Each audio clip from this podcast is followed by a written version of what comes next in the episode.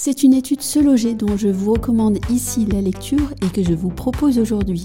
Alors que depuis plusieurs semaines maintenant, les questions abondent sur l'accès restreint au crédit, le blocage possible de cet accès via un taux d'usure inadapté et bien d'autres facteurs économiques, la publication de cette étude est tout à fait intéressante. Ce loger, qui a étudié l'évolution du nombre de biens à vendre en France depuis 2018, remet donc un peu de nuance sur les couleurs du tableau. Ainsi, il est tout à fait juste de parler de pénurie de biens à vendre en France, mais attention, le marché français abrite des réalités très différentes selon les villes étudiées.